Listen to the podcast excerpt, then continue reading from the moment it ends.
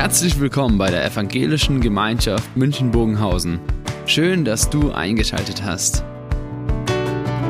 Unser tiefes Anliegen ist, dass die folgende Predigt dich in deiner Situation anspricht, dir eine neue Blickrichtung aus der Bibel schenkt und dass du Gott ganz persönlich begegnest.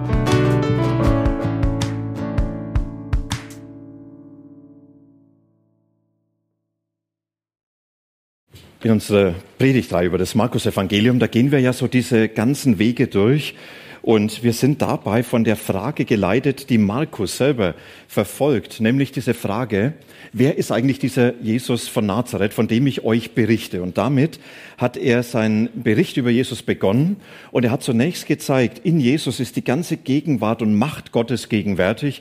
Und das hat er so in diesem großen ersten Teil beschrieben, den wir letztes Mal beendet haben mit einer Begebenheit. Und Markus, er berichtet und sagt, schaut mal, wenn ihr diesen Jesus anschaut, dann kommt nicht nur der Anspruch, dass er sagt, ich bin Gott und in mir ist die Herrschaft Gottes gegenwärtig, sondern dann hat er das belegt durch seine Taten, durch seine Worte, durch seinen Anspruch, durch vieles, was er war. Und er hat so beschrieben, diese Größe von Jesus, diese Unbeherrschbarkeit, die die Jünger immer wieder herausgefordert haben und sagen, Mensch, was ist das eigentlich für ein Mensch, dem selbst die Natur aufs Wort folgen muss? Und jetzt wird ein neues Kapitel aufgeschlagen und dieser Bericht in der Frage, wer ist Jesus, er bekommt jetzt eine komplett neue Seite mit zugeordnet. Und Markus wiederholt jetzt nicht und sagt, äh, das erste, das war nur ein bisschen etwas und jetzt kommt das eigentliche, sondern er sagt, das erste gilt. Und dann tritt jetzt eine zweite Facette von Jesus daneben, die unerlässlich ist, nämlich die des Leidenden, des Sterbenden, des scheinbar ohnmächtigen Gottes und hat die erste Seite seine Nachfolger schon herausgefordert, dass sie gesagt haben, wer ist der eigentlich? Dann erst diese zweite Seite. Und er erklärt seinen Nachfolgern in diesem Zusammenhang, ich zeige euch, was es jetzt heißt, an mich zu glauben. Ich zeige euch, was es bedeutet, jetzt mir nachzufolgen, auch mit dieser zweiten Facette. Die erste Facette, die macht richtig Spaß. Wenn Jesus übers Wasser geht und Petrus mitlaufen darf, das macht doch Spaß. Zumindest so lange, bis Oberkante Unterlippe erreicht ist. Zu erleben, wie Jesus Menschen mit Brot sättigt, wie, wie ein Wunder, es macht doch Spaß. Es macht doch Spaß zu sehen, wie Jesus Besessene befreit, wie er Hilflosen hilft. Ja, das, das ist großartig. Und Jesus sagt, es gibt aber auch die andere Seite. Da macht zu mir gehören keinen Spaß auf den ersten Blick. Eine ganz schöne Zumutung. Und davon spricht er jetzt. Er sagt, ich zeige euch, wie das ist mit Nachfolge. Und das Wort heißt ja schon, ich folge ihm nach. Bei Nachfolge habe ich immer eine Begebenheit in Erinnerung, die wir mal erlebt haben. Skifreizeit, viele Jugendliche waren dabei und wir waren eingeschneit, also richtig Fettschnee in den Tauern. Und zu allem Glück noch ein Lawinenabgang, der die einzige Zufahrtsstraße überschüttet hat. Das hieß, wir hingen fest, ja, und dann so 50, 60 Jugendliche, ja, die fressen dir die Haare vom Kopf. Ja, die, die müssen ja beschäftigt werden. Und da kamen wir auf die Idee, wir gehen jetzt nachts Snowboarden. Ja, so ein Meter, eineinhalb Meter Pulverschnee, Neuschnee. Und hinter dem Haus war ein Hang und haben wir gedacht, da laufen wir hoch und fahren dann ab. Also die Idee war schon verrückt, abzufahren, aber noch verrückter war, hochzulaufen. Könnt ihr euch vorstellen, Schnee bis daher? Und dann lauft mal. Und Snowboard noch unterm Arm. Wir hatten so einen Wahnsinnssportler dabei, der ist vorangegangen, ja, wie eine Maschine.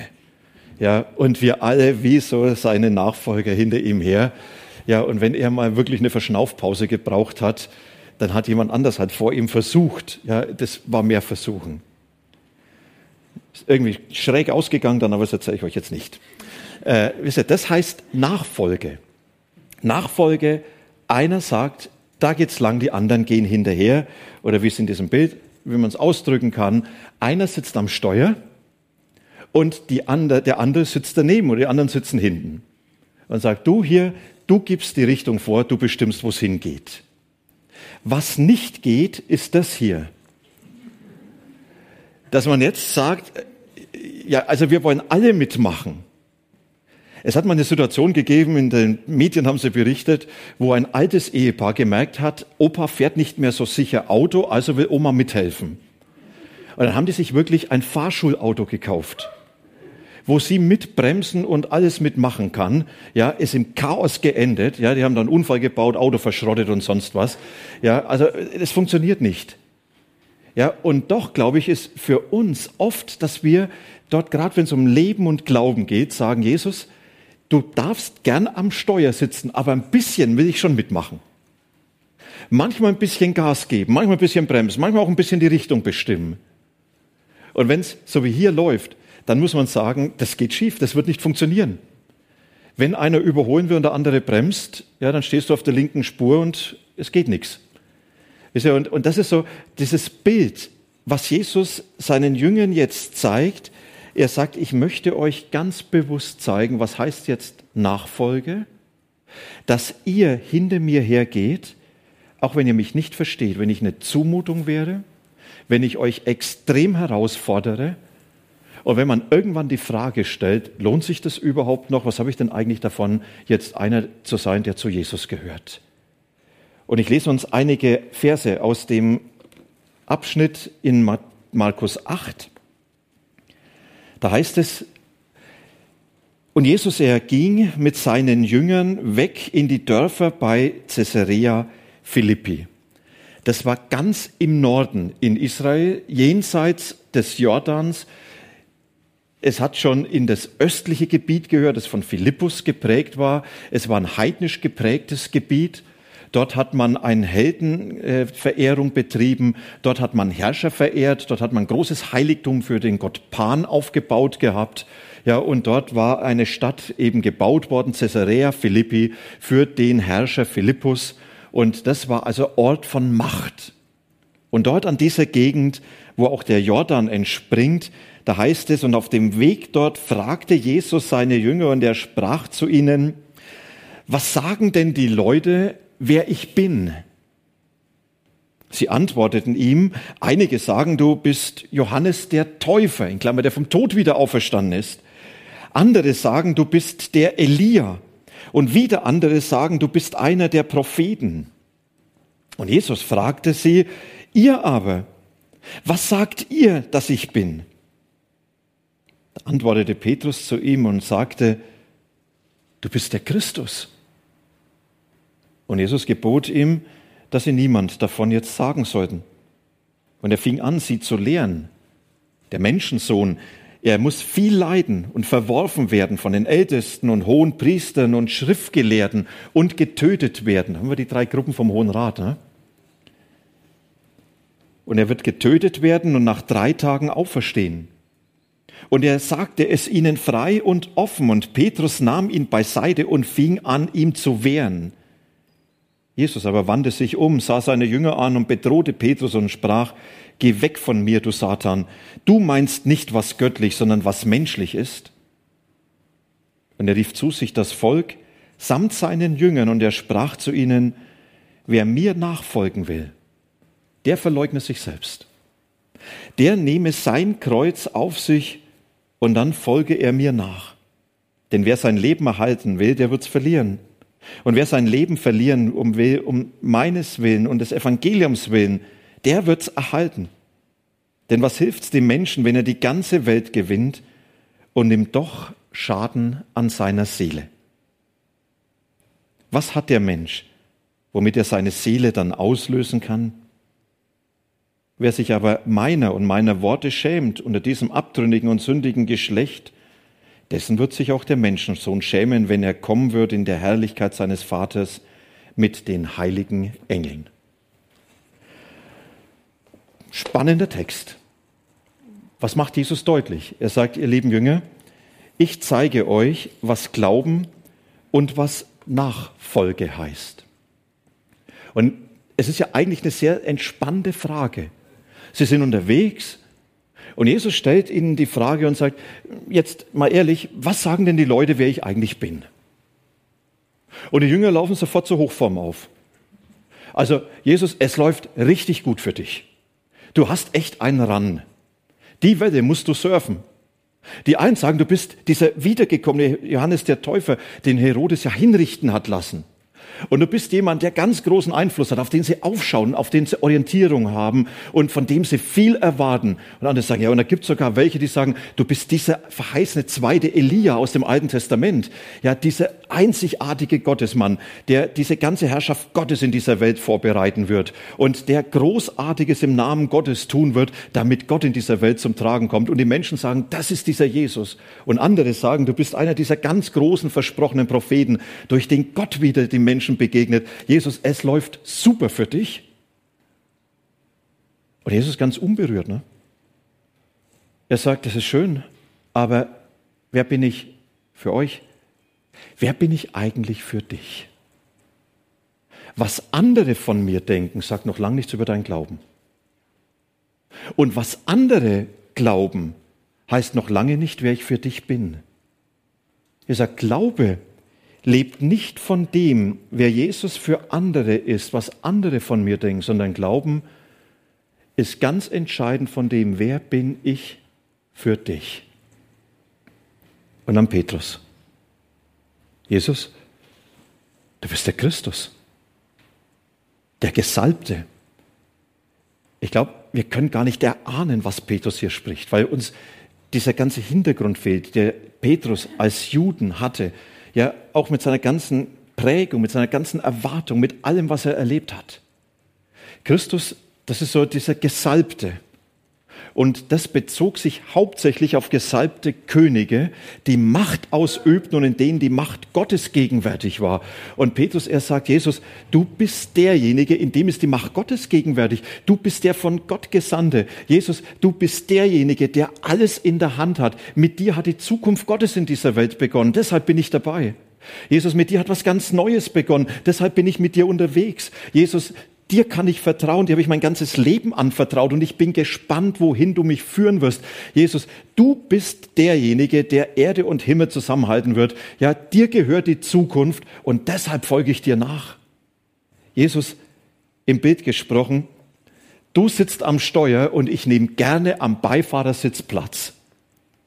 Und mir reicht sogar schon die Rückbank. Hauptsache, ich bin dabei. Und damit drückt Petrus etwas aus, was seinen Glauben ausmacht. Jesus, du bist für mich etwas Einzigartiges und von dir erwarte ich die Zukunft Gottes für mein Leben und für diese Welt. Deshalb vertraue ich dir. Es kommt nicht darauf an, was andere erzählen. Es kommt nicht darauf an, was Petrus erzählt für meinen Glauben. Sondern es kommt ganz darauf an, wer Jesus für mich ist. Darf ich mal ganz persönlich fragen, wer ist Jesus für dich? Könntest du diese Begeisterung von Petrus teilen? Und sagen, das ist das einzigartige, das Beste, was mir je passiert ist? Das ist der, dem die Zukunft gehört, dem mein ganzes Leben trägt? Das ist der, bei dem ich gern auf dem Beifahrersitz Platz nehme? Das ist der, von dem ich weiß, in ihm ist Gott gegenwärtig? Jesus stellt die Frage Jüngern, die seit drei Jahren mit ihnen unterwegs sind. Und er sagt nicht, diese Frage ist einmal in der Vergangenheit beantwortet worden und dann läuft schon irgendwie. Sondern er sagt, Glauben heißt, diese Frage sich immer wieder neu zu beantworten. Wer ist Jesus eigentlich für mich? Wer ist Jesus eigentlich für dich? Vielleicht ist heute der Moment, wo du ganz neu herausgefordert wirst, so wie die Jünger damals, unbeabsichtigt, als sie nach Caesarea Philippi gegangen sind. Jesus in die Frage gestellt hat, du, wer bin ich eigentlich für dich? Dich heute dieser Frage gegenüber zu sehen und Jesus sagt, wer bin ich für dich? Wirst du mir eine Antwort geben? Und dann geht es weiter. Und es geht so weiter, dass Petrus wahrscheinlich das nicht so erwartet hat. Denn Jesus, er zeigt jetzt, es ist nicht entscheidend in dieser Nachfolge, dass Jesus dann meinen Vorstellungen entspricht, sondern dass sein Werk und sein Wille und sein Plan passieren. Und da wird's jetzt sehr herausfordernd. Petrus hat ein völlig einseitiges Bild gehabt. Du bist der Christus, du bist der Gesalbte, du hast die Macht. Das ist das ganze Erste, was im Markus-Evangelium beschrieben wird. Er ist derjenige, der an keine Grenzen gebunden ist. Und er ist derjenige, der machen kann, was er will. Und mit ihm unterwegs zu sein heißt, ich kann immer wieder mit einem Wunder rechnen. Ich kann immer wieder damit rechnen, dass er sich für mich annimmt, dass er sorgt, dass er eingreift, dass er irgendwas macht. Ja, und das war die Erwartung von Petrus. Und Jesus widerspricht dieser Einseitigkeit gar nicht. Diese Einseitigkeit war einfach geprägt durch den Glauben, durch das Leben von Petrus. Aber Jesus, er beginnt jetzt zu ergänzen. er sagt, Petrus, in diesem Bild von mir, da fehlt jetzt was. Du musst eine größere Sicht von mir haben, weil sonst kommst du in Schleudern. Und sie sind später gewaltig in Schleudern gekommen und haben vieles erst im Nachhinein verstanden. Und da heißt es, er fing an zu reden und sagt, der Menschensohn, dann hat er sich von sich gesprochen, er wird viel leiden, er wird sterben, er wird ausgeliefert sein, er wird aber auch auferstehen am dritten Tag. Und damit widerspricht er einer Erwartung seiner Jünger. Die haben gedacht, wenn die Herrschaft Gottes kommt, dann geht Jesus dem Unrecht an den Kragen. Dann werden die Verhältnisse neu in dieser Welt. Dann wird Unrecht überwunden dann werden Situationen verändert, die Menschen kaputt machen, dann wird es heilvoll werden. Das haben sie erwartet, da haben sie damit ganz konkret auch gerechnet, dass Jesus das tun wird. Und Jesus hat ja angefangen mit seinen Wundern, ja, wo Kranke geheilt, Besessene befreit, wo Verurteilte freigesprochen wurden. Ja, da haben sie gedacht, so geht's jetzt weiter. Jesus wird die Verhältnisse in der Welt ändern. Und Jesus sagt, wisst ihr, es geht nicht darum, die Verhältnisse zu ändern. Du kannst nämlich die Verhältnisse nicht ändern, wenn du die Menschen nicht änderst. In Klammer, an der Frage sind alle großen Ideologien der Welt gescheitert. Sie haben immer versucht, die Verhältnisse zu ändern, aber die Menschen haben sie nicht ändern können. Und Jesus sagt, das Problem sind nicht die Verhältnisse, das Problem ist, dass Menschen von Gott gelöst sind. Und da hinein braucht es die Versöhnung mit Gott. Dieser Weg der Trennung von Gott muss zu Ende gegangen werden. Und Jesus sagt, ich gehe diesen Weg zu Ende, damit ich Gott und Mensch wieder zusammenbringe. Ich versöhne den Menschen mit Gott. Ich öffne die Tür zu Gott. Und er sagt, und das muss durch mein Sterben passieren. Er spricht bewusst von einem Muss. Da hat sich Gott festgelegt, das ist sein Weg. Er erklärt den Weg nicht. Hätten die Jünger wahrscheinlich auch überhaupt nicht verstanden. Aber jetzt, spätestens als, Peter, als Jesus das erzählt hat, was Petrus zu viel und also Jesus ins Steuerrad gegrätscht. Er nahm ihn beiseite und fing an, ihn, ja, das heißt es, ihn ja zurechtzuweisen. Ja, das, er hat ihn niedergemacht, aggressiv angegangen und hat gesagt, Jesus, du hast deine Vorstellung, aber jetzt mach mal langsam, ja, so nicht. Was du jetzt sagst, das passt nicht. Und Petrus sagt, hier, ich sitze mit dir am Steuerrad. Ja, in dem Moment, wo er Jesus zur Seite nimmt und sagt, du kannst diesen Weg beschreiben, aber den gehst du nicht. Gottes Weg ist anders. Das sagt Petrus. Ich weiß, was richtig ist und ich weiß, was ich will und ich weiß, was meine Erwartungen sind. Jesus, und du hast dich dem zu fügen. Also das ist ein ganz heftiges Geschehen. Und Petrus, er kann das alles loslassen, was er so erwartet aber wisst ihr, erstaunlicherweise, Jesus bleibt völlig unberührt davon. Aber ich glaube, wir müssen uns eins bewusst machen, dieses Petrus-Gehen, also in mir steckt es. Und ich glaube, dass es in vielen von euch auch steckt. Dass man sagt, man hat seine Vorstellung, wie Jesus sein muss. Aber wer ist nicht so. Und man hat seine Vorstellung, wie Gott handelt, auch in dieser Welt, in unserer Welt im Leben von uns und von Menschen. Und wenn es nicht tut, dann komme ich ins Schleudern. Und ich habe meine Vorstellung, was Jesus erwarten darf und was er nicht erwarten darf, wie seine Zukunft mit uns aussieht und wie sie nicht aussieht. Und wehe, er macht's nicht. Dann gehe ich ans Steuerrad und greitsch rein und sage, Jesus, jetzt müssen wir mal kräftig korrigieren. Und dann bin ich enttäuscht, dann bin ich frustriert, dann klage und klage ich an und gehe vielleicht sogar innerlich auf Distanz und sage, so kann es nicht gehen. Und Jesus, der lässt Petrus einfach stehen. Da heißt es, und er wandte sich zu seinen Jüngern, da war Petrus, der hat ihm dann Anpfiff verpasst. Und Jesus, er wendet sich Petrus mit dem Rücken zu und sagt hinter mich. Petrus, das, was du denkst, ist nur menschlich. Du hast keine Ahnung von dem Weg Gottes und du wirst mir zum Teufel, du wirst mir zur Anfechtung. Du willst mit deinen Erwartungen das Werk Gottes verhindern, mit dem, was du willst. Wenn das so passieren würde, würde Gottes Plan nicht erfüllt werden, dann wäre alles umsonst, was in dieser Welt neu werden soll. Petrus, du bist die größte Gefahr für das Werk Gottes. Hinter mir, da ist dein Platz. Weil der Kleiber hat es so schön formuliert, indem er dieses Bild aufgenommen hat, und hat gesagt, der Platz des Petrus in der Nachfolge ist hinter Jesus her und nicht als Platzanweiser an der Seite von Jesus. Nicht als Platzanweiser, der sagt, Jesus, da ist dein Platz und so hast du es zu machen und so hast du es zu machen und so hast du es zu machen. Vielleicht ärgerst du dich wie Petrus über Jesus. Vielleicht ist er dir manchmal eine Zumutung. Vielleicht kommst du nicht klar mit dem, was er will, was er tut, auch wie er ist.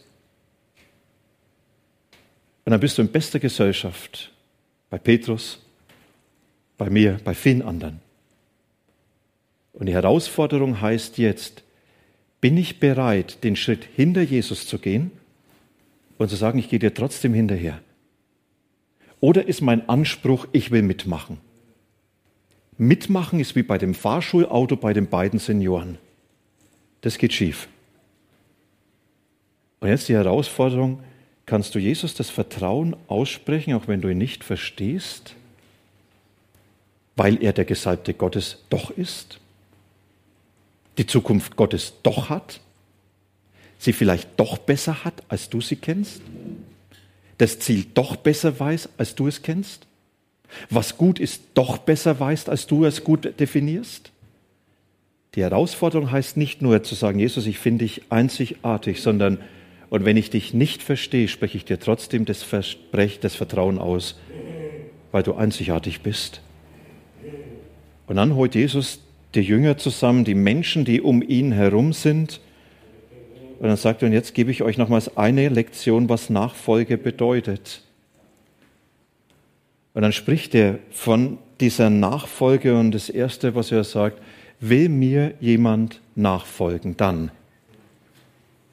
absolut freiwillig. Ob du an Jesus glaubst oder nicht, ist absolut freiwillig. Da hat Jesus keinen Druck aufgebaut. Er hat nie mit der Hölle gedroht, um Menschen in den Himmel zu treiben. Er hat sie nie unter Druck gesetzt. Das war immer eine freiwillige Einladung. Jesus sagt, bei mir sollen nur Freiwillige sein. Und diejenigen, die gezwungen sind, sind sowieso über kurz oder lang wieder weg, aber haben dann die Schnauze voll von Jesus aber nicht von Jesus, sondern eigentlich von den Menschen, die sie gezwungen haben. Und an der Stelle sagt Jesus, Nachfolge ist immer freiwillig. Und wenn ihr euch auf mich einlasst, dann ist aber das Entscheidende nicht, dass du dein Leben mit Jesus lebst, dein Ding machst und Jesus dabei sein darf, sondern dass du das Leben kennenlernen sollst, was Jesus gedacht hat.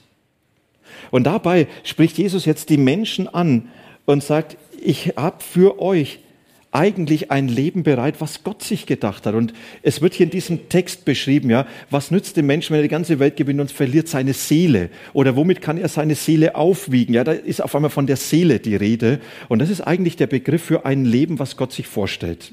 Ich möchte ganz kurz erklären, was das meint. Im der Schöpfungsberichten, da wird beschrieben, dass Gott seinen Geist, seinen Ruach heißt es im Hebräischen, den Menschen eingehaucht hat. Und dann heißt es, und dann wurde der Mensch zu einer lebendigen Seele. Im Hebräischen Nefesh. Ja, und dieses lebendige Seele, das heißt nicht, ab da hat dann das Herz gepumpert und die Nieren haben gepumpt und die Leber hat gearbeitet und was weiß ich was. Ja, und dann hat so dieses biologische Leben, dieses rein körperliche Leben funktioniert, sondern das heißt, da hat eine Existenz begonnen in der Beziehung zu Gott. Gottes Gegenwart war in diesem Menschen und Gott hat dieses Leben geprägt. Der Mensch hat entdeckt, wer soll ich vor Gott sein? Gott hat Berufung hineingesprochen. Gott hat seine Nähe hineingegeben. Gott hat gesagt, du bekommst Wert und Würde von mir. Du bekommst ein Leben, was Bedeutung hat vor Gott und Menschen. Du bist ein Mensch, so wie ich in mir gedacht habe. Und davon reden wir und sagen, das war das Paradies. Und ich glaube, das ist wirklich das Paradies ein Leben zu sagen, wo ich sage, das ist erfüllt, das hat Sinn, das hat Inhalt, das hat Bedeutung, das hat Wert, das hat Würde, das hat ein Getragensein, das hat einen ganz großen Horizont. Ja, das ist Leben, was es ausmacht. Und davon spricht Jesus und sagt, das will ich euch geben. Das habt ihr verloren in der Trennung von Gott, aber das will ich euch wieder geben. Und Nachfolge ist der Weg, dieses Leben kennenzulernen. Nachfolge ist der Weg, dieses Leben anfangen zu schmecken und zu wissen. Und dieses Leben, das wird dann in der Ewigkeit zum Ziel kommen. Und deshalb hat Nachfolge nie nur das Heute und Jetzt vor Augen. Deswegen hat Nachfolge immer vor Augen. Das hier ist der erste Teil und der zweite Teil kommt dann. Oder wie ich auf dem Friedhof mal so einen schönen Grabstein gesehen habe, da stand nur drauf, bin umgezogen. Da habe ich gedacht, das ist das genau, was man meint, ja, bin umgezogen. Bin von hier nach Hause. Jetzt bin ich dort, wo das Leben am Ziel ist, aber hier habe ich schon geschmeckt. Und wisst ihr, das ist, was Jesus den Menschen anbietet. Er sagt, ich möchte euch dieses Leben schenken, was Gott gedacht hat. Er sagt, und jetzt gibt's aber die Herausforderung, dass dieses Leben nur mit einem Steuerrad ist. Und die Frage ist, wer ist jetzt am Steuer? Er sagt, was nicht heißt und was nicht geht, dass du dein Ding machst und sagst, Jesus, du bist herzlich willkommen am Beifahrersitz. Du darfst mir die Karte lesen, du darfst mir das Essen reichen, du darfst mir auch mal helfen, wenn es drauf ankommt, aber ich bestimme, wo es lang geht. Ich mache mein Ding. Ich plan mein Leben. Ich habe meine äh, Pläne für mein Leben und ich mache, was ich will und du bist derjenige, der einfach segnen soll, was ich tue. Das sitze ich am Steuer. Und ich sage, geht nicht. Ich bin nicht Beifahrer. Also da ist Jesus ein schlechterer Beifahrer als ich. Das geht nicht. Die fromme Version würde sogar heißen, Jesus, du darfst gern am Steuer sitzen, aber Navigationsgerät bin ich. Aber das geht nicht. Jesus sagt, wenn du das Leben kennenlernen willst, was Gott dir gibt und nicht nur dein Leben und das, was du machst, wo du heute begeistert sein kannst von deinem Erfolg, von den Dingen, die dir gelingen, was du genießen kannst und alles drum und dran, was aber alles auf wackeligen Beinen steht, weil du kannst von dem nichts mitnehmen und es kann dir niemals Wert und Würde geben. Das kann dir niemals die Bedeutung geben. Das kann niemals Inhalt und Sinn sein, der dein Leben wirklich ausfüllt. Jesus sagt aber, wenn du das andere Leben, was Gott gedacht hat, wenn du das kennenlernen willst, dann bist du eingeladen, dich auf mich einzulassen. Und jetzt nimmt Jesus drei Begriffe, die sich nicht sexy anhören. Der verleugne sich selbst, der nehme sein Kreuz auf sich und er folge mir nach. Das hört sich nicht schön an. Der verleugnet sich selbst, der Käse soll auf Distanz gehen zu seinen eigenen Wünschen und zu seinen eigenen Plänen. Der soll bereit sein, sich selber zurückzunehmen, sich auf dem Beifahrersitz zu sitzen. Und nehme sein Kreuz auf sich, das haben die Leute damals vor Augen gehabt die gekreuzigt wurden, mussten ihren Querbalken durch die Stadt tragen und waren nur noch ein Objekt von Hass und Spott. Und am Ende ist was gestorben, sind sie gestorben. Jesus sagt, wer mir nachfolgen will, ja, das bedeutet auch Opfer zu bringen. Du opferst deinen Anspruch. Du opferst deine Lebensentwürfe. Du opferst das, was du von Leben erwartest. Da stirbt was. Und manchmal stirbt sogar der Mensch wegen Jesus. Viele Märtyrer erleiden das. Und dann folge mir nach, dann geh meine Spur. Dann geh diese Schritte, wie ich sie dir vorgebe. Dann lass dich ein auf mein Handeln. Lass dich von mir prägen. Lass dich in meiner Gegenwart gestalten. Und jetzt muss man sagen, ja, ist es nicht ein sehr hoher Preis? Doch. Aber er lohnt sich, weil das, was ich bekomme, ist so viel mehr, als ich loslasse. Er sagt, was nützt einem Menschen, wenn er die ganze Welt gewinnt, wenn er alles hat? Und er verliert sich selbst dabei, sein Leben vor Gott.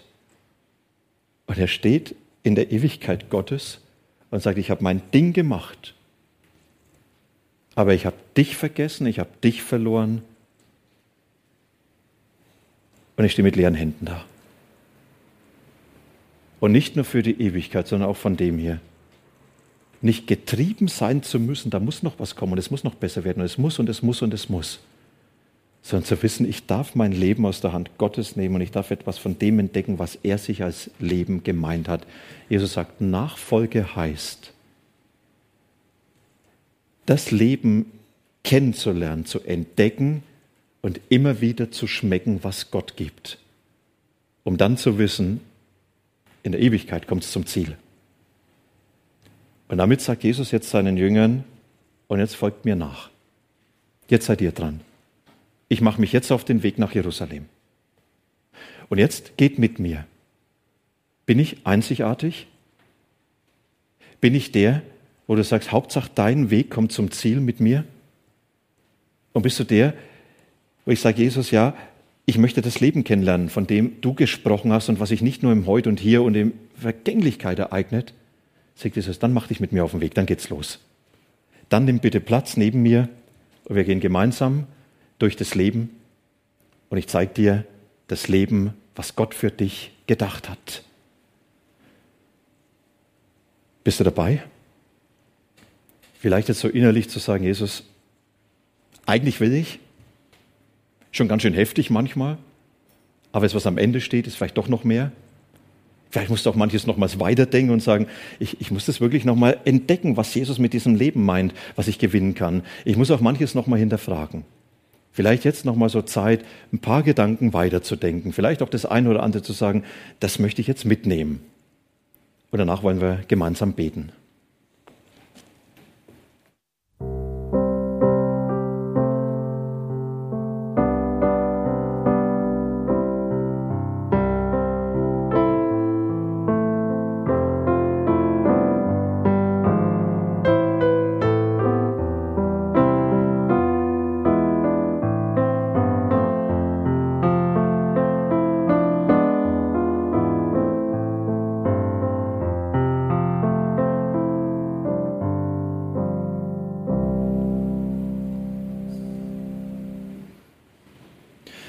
Jesus, du hast damals deine Nachfolger und deine Freunde gefragt, wer du für sie bist. Und diese Frage stellst du bis heute in unsere Welt hinein und du stellst sie in mein Leben hinein. Und Petrus hat bekannt, du bist der Christus, du bist dieser einzigartige Gott. Und ich will dich in dieser Einzigartigkeit bekennen, ja. Du bist dieser einzigartige Herr. Und du lädst uns ein, dir nachzufolgen uns auf dich einzulassen, uns zurückzunehmen, um das Leben kennenzulernen, das du denkst. Diese Berufung zu entdecken, die du in unser Leben hineingibst. Die Spuren geprägt zu bekommen, die du prägen wirst. Und da bist du uns wirklich manchmal fremd. Jesus, da verstehen wir dich nicht. Da wartest du Dinge, die wir opfern sollen. Und es fällt uns so schwer, uns darauf einzulassen. Und du hast so viel mehr bereit, als wir loslassen müssen. Jesus, ich bitte dich, dass du uns nicht nur den Mut gibst, loszulassen, sondern dass du uns vor Augen führst und dass du uns entdecken lässt, was das ist, was du uns als Leben gibst, was du bedeutet, was du bereit hast. Ich bitte dich für alle, die sich schwer tun, in dieser Entscheidung mit dir zu sein. Jesus, dass du ihnen in besonderer Weise nahe kommst und dass sie etwas von deiner Einzigartigkeit entdecken und mit dir auf den Weg machen. Nimm du uns mit auf deinen Weg. Führ uns Schritt für Schritt in deine Zukunft und präg du uns so, wie du es willst. Amen.